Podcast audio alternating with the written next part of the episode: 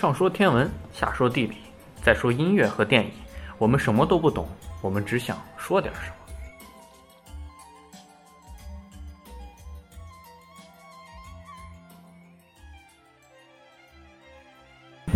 嗯，那我们开始聊聊电影。我们这一期电影先来聊聊美国队长嘛。最近刚上的《美国队长三：内战》，这也是嗯最近热门的一部电影。然后周围很多人都已经去看了，然后基本上每场我看的时候，每场也都是很满。对《美国队长》的话，还是先十四，你来给我们普及一下《美国队长》里的各个人物吧。对就我们看的，其实我们俩都不是漫威迷，所以看起来不是而且尤其。我这个因为时间缘故，我只是看了一个这个录像版的《美国队长》，也没有字幕，全全凭一口英，全凭一耳朵英语听力，强行的看。其实我很多人物都不认识，看到各种莫名其妙。尤其打架的时候，冒冒出那奥特曼是什么东西？就给我们讲一讲每个角色他怎么来的，然后他有什么超能力，然后他和剧中有什么关系，大概这样。其其实就漫威他就是不是旗下有很多很多的超级英雄，然后一般来说就是说漫威迷它分为两种，一种是除了 X 战警什么都不看的，另一种是除了 X 战警什么都看的。你就属于第一种吗？刚开始是第一种，然后后来看了雷神二之后，就得开始慢慢看这些。那你就是第三种了，就是什么都看的漫威迷。也没有，其实我就就复仇者联盟这边看的也不是很多，就是首先他主角是美国队长嘛，然后美国队长三部我都看了，其实有些人还是没有太看出得出来，就这美国队长他这个可能涉及到剧透啊，他本来是一个很普通的美国士兵，个子特别矮，还特别瘦。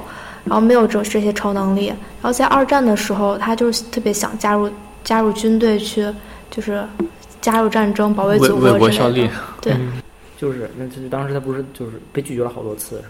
嗯，然后被拒绝了之后，就是自愿加入了一个计划，就是就是创造出超级士兵的那种，就注入了很一些就超能，就是什么血清，还有一些什么什么射线放射之类的，反正最后就变成了一个肌肉很强壮，然后个子又高的一个，就现在这个样子。变从一个就是矮矮小臭屌丝变成了一个帅小伙，对对对，真神奇！我也要去改造。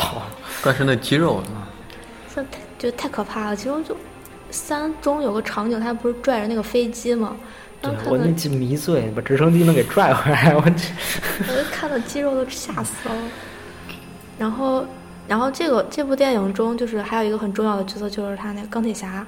钢铁侠其实我一一没看完，就是大概也知道他的来历，就是他也本来是一个普通人，然后就是他父亲其实就是没有其他人那么普通啊，他是高富帅。而且是富二代高富帅二代，而且还特别学霸，是个天才。MIT 的，对。然后他他父亲是神盾局的创始人之一，然后也是美国队长的那个什么制服呀，还有他那个盾都是他就是钢铁侠他父亲做出来的，然后所以他也继承了这父亲这这一系列的东西，然后最后他他好像也是因为嗯钢铁呃身体里有一些铁就是弹片儿碎碎渣渣，然后最后反正最后自己设计了这一套衣服，然后之类的，剩下的我就不太清楚了。嗯，还有，呃，觉得这有一个主角冬兵，嗯啊，对对对对，冬兵在一二三中都出现过。冬兵他本来是美国队长的发小，呃，一就是在军营里认识的，然后两个人关系也特别好。然后后来就是在一的结结尾的时候，他从悬崖上掉下去了，生死不明。然后一直本来都认为他死了，就在二中又出现了，被就是九头蛇这个邪恶组织所利用。然后后来他他本来是。呃，洗被洗脑了，记忆都丧失了。在二的结局，他可能就想起了一部分。到了三，他就是，呃，在清醒的时候就跟着美国队长，就是反，就是一起。嗯，也就是说他是被洗脑的时候，他杀了这个钢铁侠的这个母亲，对然后所以就是也是这部里的一重要的一个导火索。嗯。然后还有还有啥？就刚才那个奥特曼，奥特曼那个是蚁哦蚁人人，蚁人也是蚁人，他有一部独立的电影，然后那个没有没有看，反正就是一个人，他可以变小。那我看就是有个博士研究出那套衣服，利用什么量子力学相对论的集大成的完美理论，然后给他做了一套衣服，然后就看上他了，觉得他很厉害，然后就把衣服给他，然后他一穿就可以变小。最后变大是什么鬼？啊，他他有不是一般都是他他变小。你记得中间这部《美队三》里有个桥段吗？就是嗯他蚁人扔了一个小的蓝色的片，哦然后让美队扔辆小的玩具车，嗯，然后结果两个撞在一起，就那个车就变大了。哦，对，那个那个原片是就刚刚说给蚁人衣服的那个博士他发明的，有一个大片，有个小片，就一个可以变大，一个可以变小，真神奇。就是啊特别神奇，所以所以就变就变成出现了这个奥奥特曼这个手手手手抓这个刚刚这各种各种天上飞的东西这一幕。嗯，至于在本部里面，那个蚁人就骑着黄蜂啊，就钻到人家电路里破坏人家电路啊，大概就是这样子。呃，还有就是，在美国队长他他站的那一队里面，还有一个猎鹰，他也是在美国队长二中出开始出现的。就有翅膀的那个对金属的翅膀，其实他也应该是没什么超能力，就是靠着那身装备。他以前是他本来也是应该是个退役军人，然后跟美国队长他关系也比较好。长得挺帅的，算黑人里面，我觉得其实长得哎呀，小伙子可以。然 然后就是有那个绯红女巫是吧？就是那个嗯看着特别特别厉害那个女的，他控控制不太了自己的能力，他应该是一个变种人他，到底能控制什么？就是超能力，是我？看他说好像是能可以控制爆炸，可以控制，制他控制就是通过他意识能就有有那种什么什么立场啊一类的，可以控制好多东西，就移动那些东西。反正就各种各样的，包括他那个也可以让，就他还能把那爆炸的波给那个包起来，给它弄到天上去嘛。高嗯，我看那个说他不是因为之前发狂，把这个原来有好几百万变种人被他杀的只剩下一百多个了，我感到非常的迷这醉。在哪？这这我这好像是他倒不知道漫画里的情节，我也不知道。嗯，感觉这个人好像厉害的不行。他他在复联二中第一次出现，然后被本来是跟那个呃被反派就是请去要一起对付钢铁侠的，最后意识到了自己的错误，然后被归到这一队里，就正义的一方了。然后嗯、就是美国队长那一队，还有就是鹰眼，他这个是其中里面的应该是唯一一个没有超能力的，他应该就是射箭比较厉害吧。他就是箭比较比较高级，他有各种各样能爆炸、嗯能着火，什么电磁场也不知道他那个箭都是谁造的，不要钱一样随便使。啊，反正也是神盾局的一个特工。之后好像神盾局解散了吧，在二中。然后这嗯那个幻视对对对，哦那好幻视是不是这个红女巫的丈夫啊？什么玩意儿？目就据说漫画里是，但是目前还没有结婚。好像是，就是漫画里他说，你不觉得就因为幻视很喜欢那个？就是我记得漫画里说他发狂，就是因为这个他这个绯红女巫一直想要一个孩子，但幻视是个机器人儿，达不到，然后就发狂然后就各种你知道就就就把各种人杀了这个，感到非常尴尬，不知道脑洞怎么开出来。幻幻视被誉为复联第一挂，就是说他真的就是一个，呃，反正超能力很厉害的，反正就是一个很神的一个人物。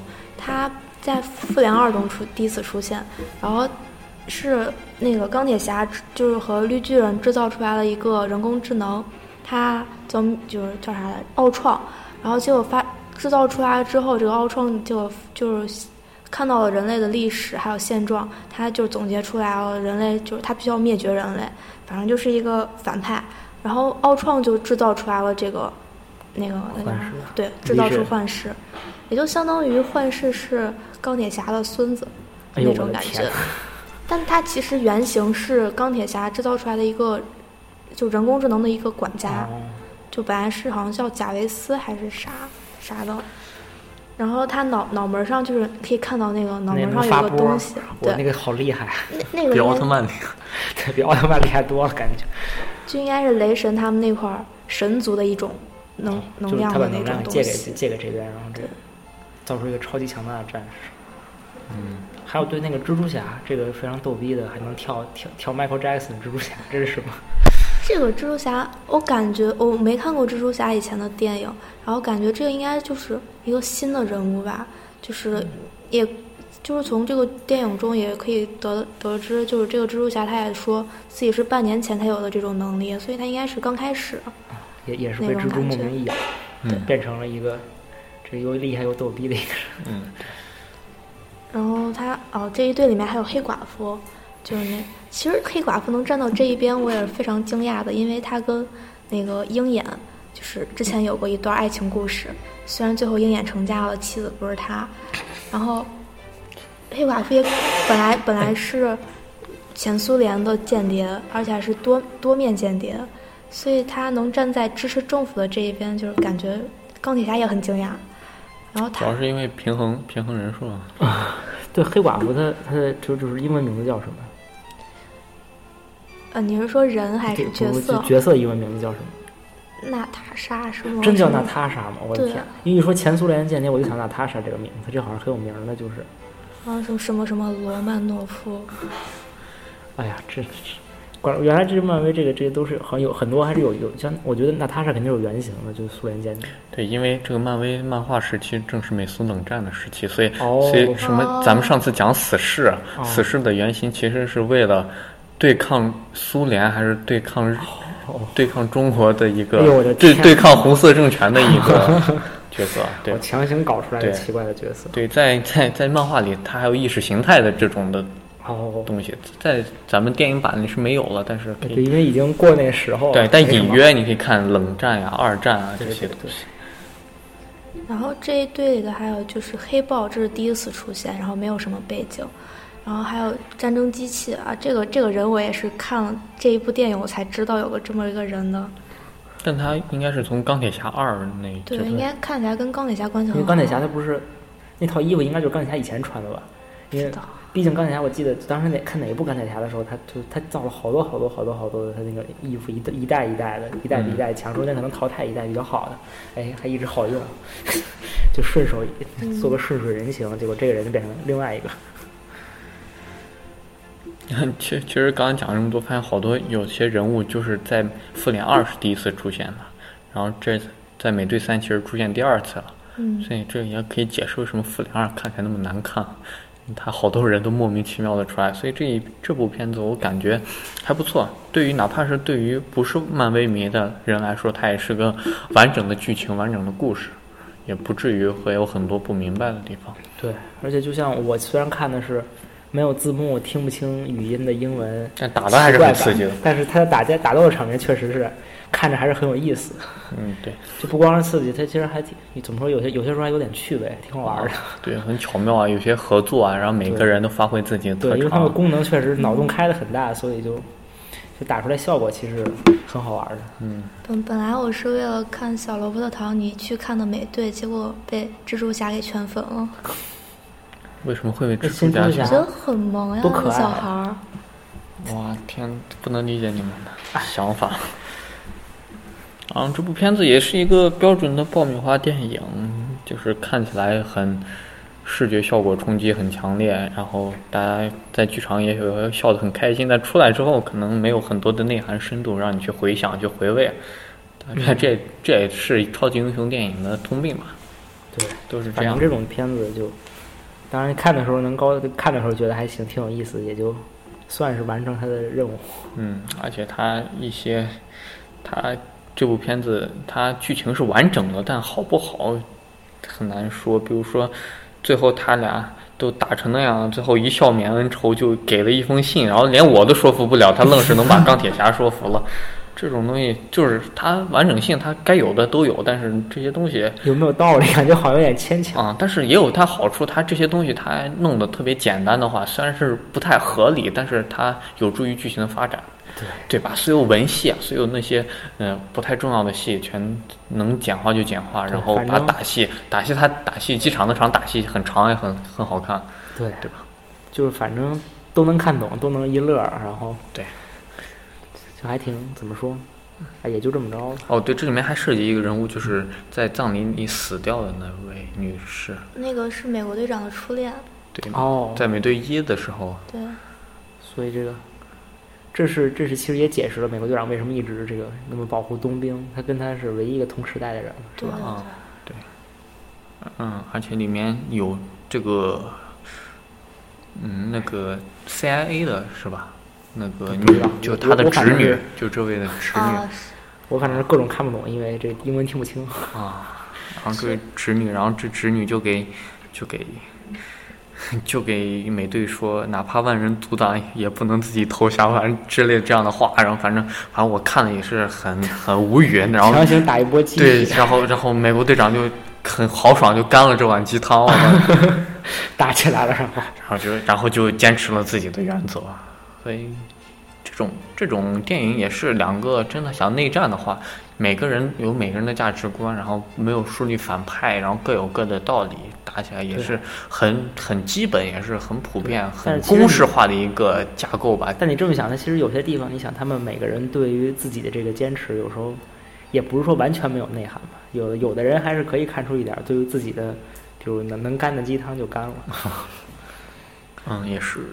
但是它的高潮就是那个三个人打斗，在那个基地里面打斗那一段，就是看的还一顿牌把他的胸口对一下，对，很很悲壮啊，感觉看起来其实很能飙我的肾上腺素。但是除了这个这个美国队长的武器是盾牌，看着其实怎么说呢？不管在什么时候，就拿拿这个东西打来打去都有点喜感。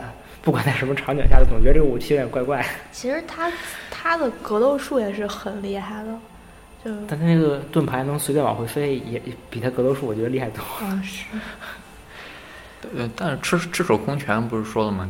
钢铁侠还是打不过美国队长。那钢铁侠人家还要搞科研，搞科研身体就肯定没美国队长天天练练出来肌肉。哦，那个块还能拉飞机，我的天！这这钢铁侠要不穿衣服肯定拉不了。别说拉不了飞机了，他什么都……哎，而这里面啊没有留扣子，我觉得这还好。不像复联二留了很多扣子，挖了很多坑。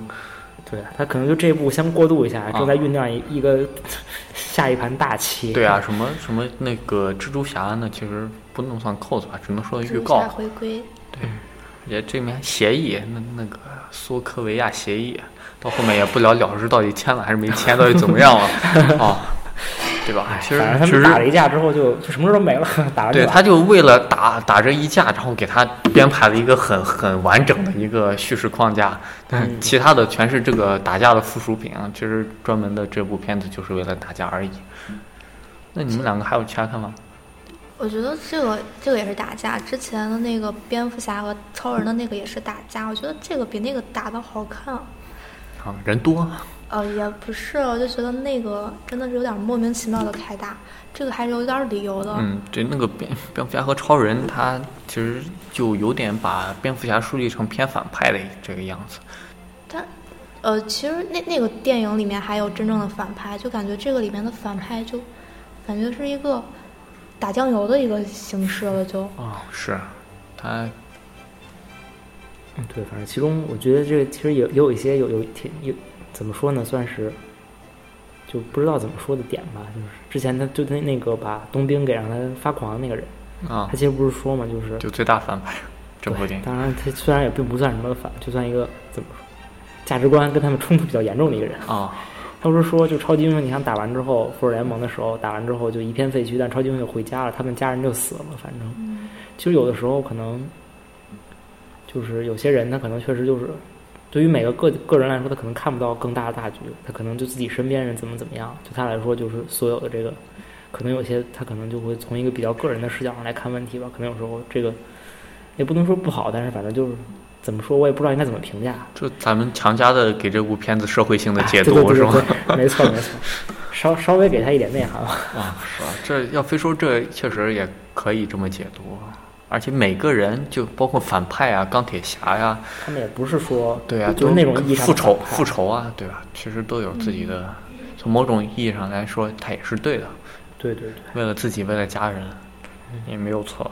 那刚刚讲的是美国队长，我们现在来聊一聊另一部，呃，刚上映的片子，是中国由吴天明先生执导的《百鸟朝凤》啊。其实这部片子，嗯，的导演吴天明先生是第四代导演，中国第四代导演的一个代表人物吧。他也是西影厂西安电影制片厂的导演，然后曾经提携过张艺谋啊、陈凯歌啊这样的大导。然后他其实这位导演在二零零二零一四年，就是两年前，其实已经去世了。然后。当时他的追悼会啊、追思会，张艺谋、陈凯歌、陈可辛、徐克、贾樟柯啊，这都是都是很大的腕儿都去 给他，嗯，参加他的追悼会和追思会，所以这位导演在中国电影上的地位还是很高的。但是，我想起来了，看这个上次看一个关于吴天明的新闻是讲那个某个。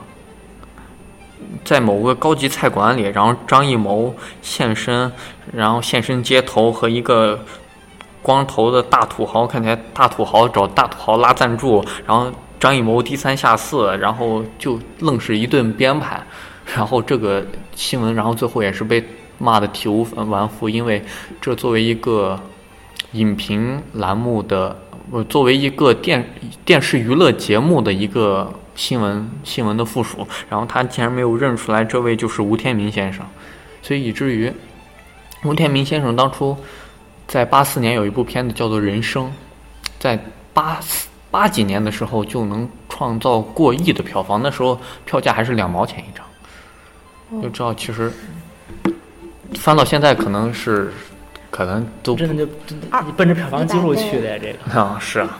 就百百百亿啊！现在可能是对啊，所以在当时是那么有名的一个导演，现在却要沦为都没有人认识一个光头大导演，光头的大土豪，这样被人编排成这样。然后这部片子，所以所以吴天明作为信长厂长，他提携了这么多第五代的著名导演，然后也可以说是中国队长了。